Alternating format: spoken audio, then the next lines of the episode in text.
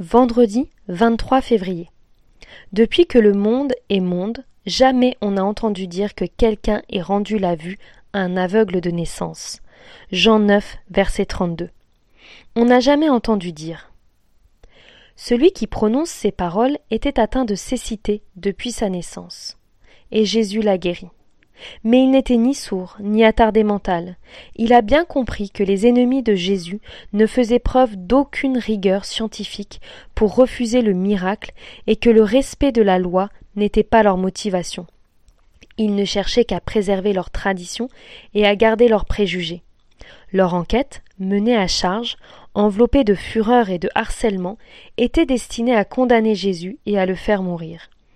Dommage pour eux qu'il y ait eu tant de témoins des faits. Dans des circonstances similaires, les apôtres Pierre et Jean déclareront plus tard à leurs juges C'est en Jésus seul que se trouve le salut. Dans le monde entier, Dieu n'a jamais donné le nom d'aucun autre homme par lequel nous devions être sauvés. Acte des apôtres 4, versets 1 à 22.